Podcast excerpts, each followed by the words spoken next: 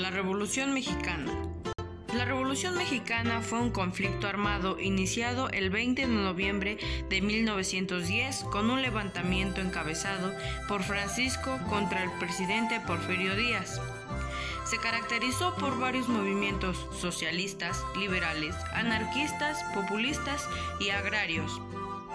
Aunque en el principio era una lucha contra el orden establecido y con el tiempo se transformó en una guerra civil suele ser considerada como el acontecimiento político y social más importante del siglo XX en México.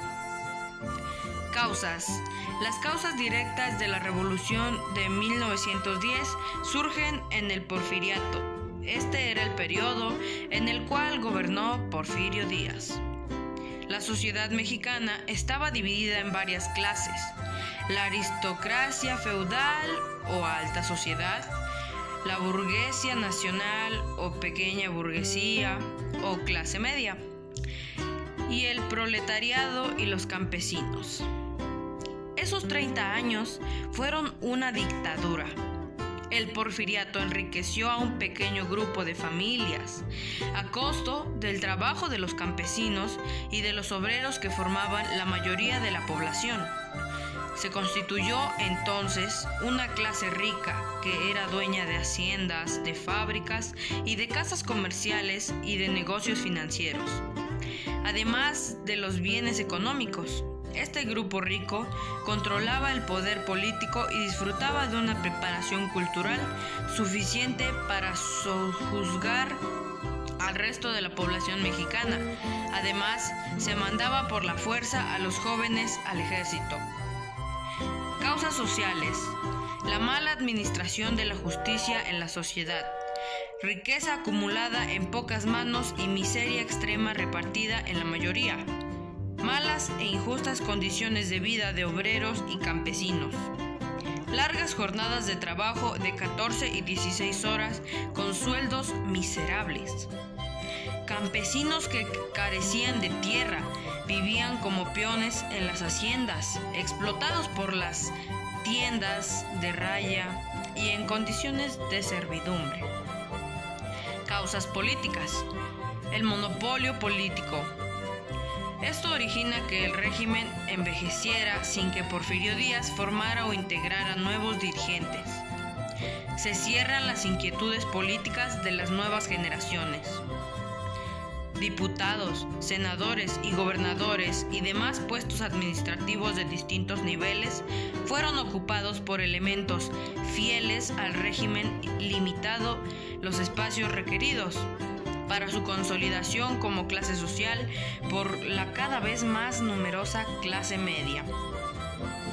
Causas culturales la revolución fue el latifundismo en enormes proporciones de tierra que pertenecían a un solo dueño, pero por ser tan grandes no daban para poder emplearlas, y aquí construyeron sus haciendas y los campesinos eran sus peones. Se fundó la Universidad Nacional de México en 1910. Su fundador fue Justo Sierra, pero solo fue para las clases ricas el 70% de la población era analfabeta. Los ministros de educación durante el porfiriato, Justo Sierra, José Vasconcelos, Ignacio Baranda, trataron de hacer algo por la educación, pero el sistema no les permitió un avance. Desarrollo. El iniciador de estas ideas de sublevación fue Francisco I. Madero, que pretendía quitar del trono a Porfirio Díaz. Porfirio ya llevaba en el poder 30 años. Los ideales de Francisco y Madero ayudaron a que otros personajes en el interior del país se levantaran en armas. Fue así como líderes revolucionarios como Francisco Villa, Emiliano Zapata se levantaron en armas, pero su lucha no fue homogénea.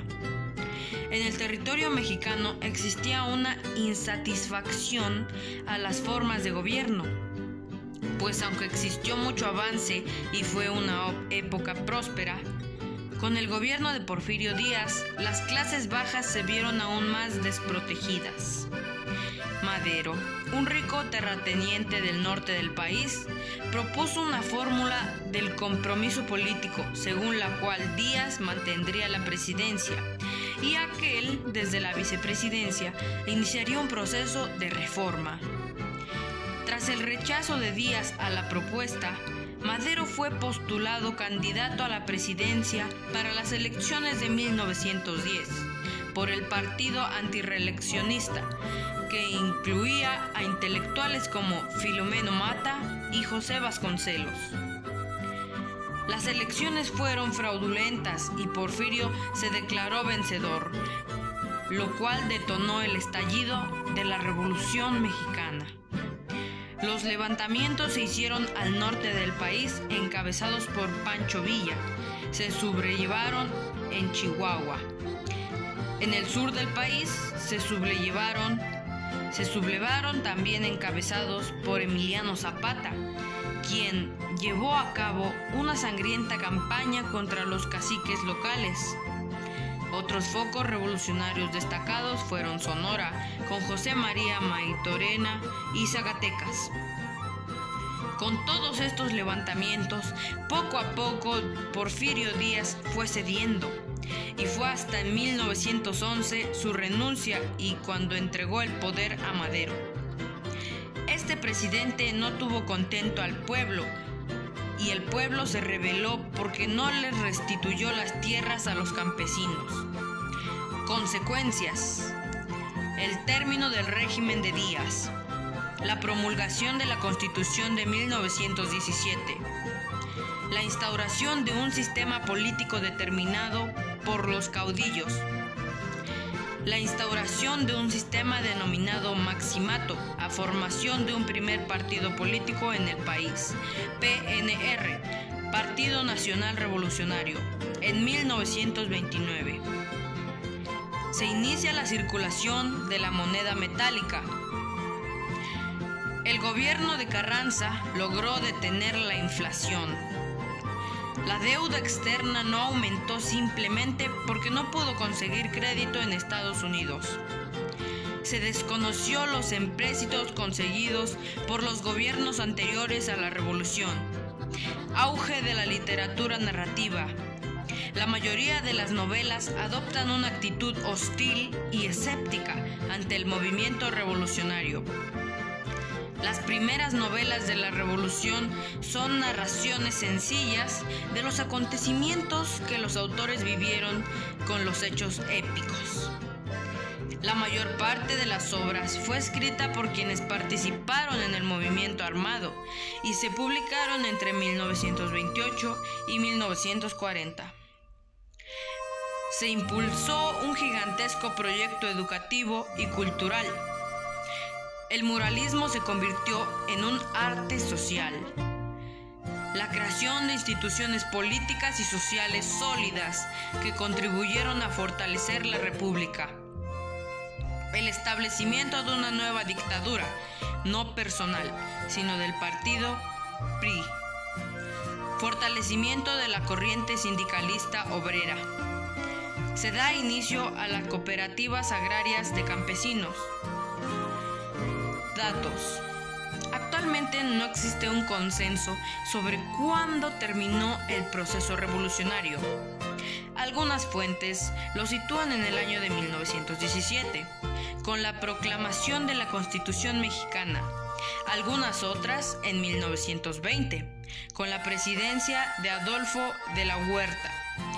O 1924, con la de Plutalco Elías Calles. Incluso hay algunas que aseguran que el proceso se extendió a los años 1940.